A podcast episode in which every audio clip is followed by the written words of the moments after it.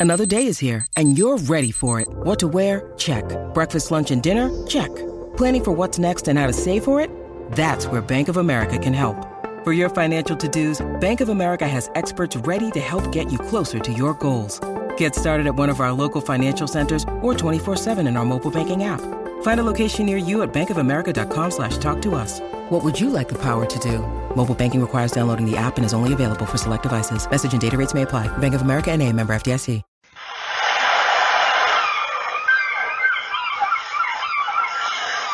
Una playa cualquiera de alguna costa tropical.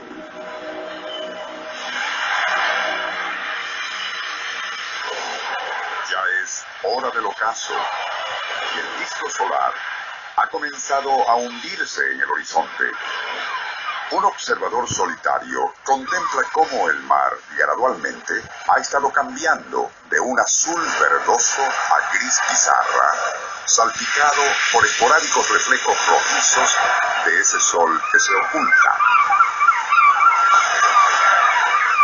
Es cuando el filo superior de esa esfera naranja ya está a punto de perderse del todo en la vasta llanura oceánica que sucede.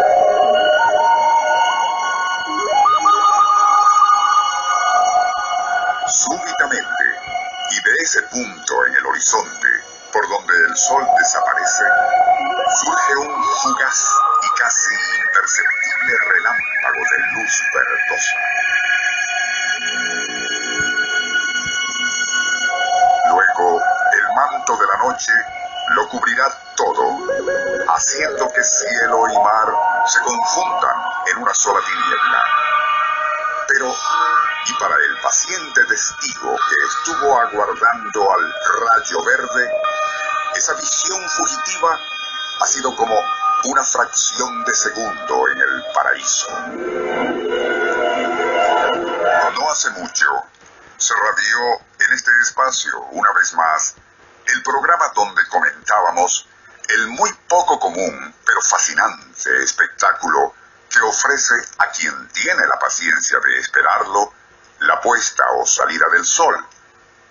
Ello motivó, como generalmente ocurre, a que algunos escuchas nos hayan solicitado mayor información acerca de ese fenómeno óptico al que Julio Verne describió en 1882 de esta forma.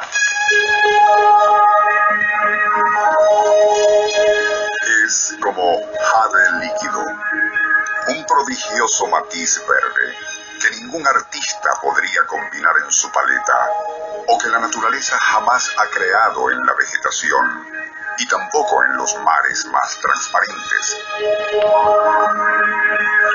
Si existe algún verde en el paraíso, tiene que ser ese y no otro.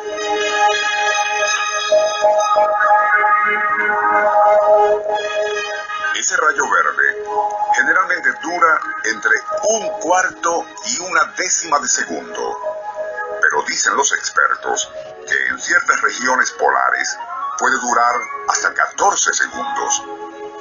Aun cuando al inicio hemos descrito su fugaz aparición durante la puesta del sol, el fenómeno óptico también se manifiesta, y quizás hasta en forma más dramática, al amanecer. En tales ocasiones, justo en el instante en que el astro rey está a punto de emerger, lo primero que un observador contemplará es un punto color rojo. No es todavía el sol, sino su resplandor.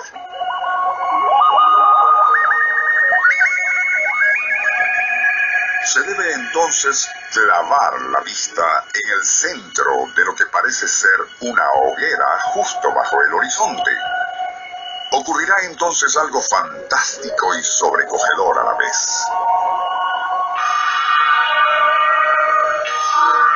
La atmósfera, haciendo de prisma, logra que la luz solar, en el instante en que el filo del sol asoma, se descomponga, fugaz y sucesivamente, en los seis colores del arco iris: rojo, anaranjado, amarillo, verde, azul y violeta.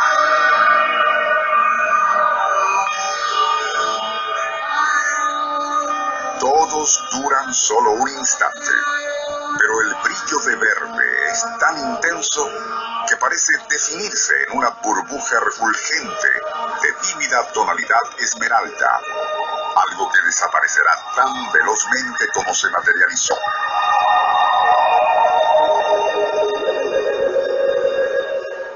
Han contemplado a ese tan elusivo como insólito fenómeno óptico, sostienen que tras haber experimentado tal vivencia, de alguna manera algo cambió en sus vidas. No estamos hablando, por supuesto, de nada mágico o esotérico, sino más bien en una muy sutil transformación de ciertas actitudes y puntos de vista. Muchas veces, al intercambiar reacciones con quienes tuvieron el privilegio de contemplar al rayo verde, aún rabiosos ateos y materialistas han reconocido que, al hacerlo, y justo en ese fugaz instante, la pupila de Dios hace contacto con la nuestra.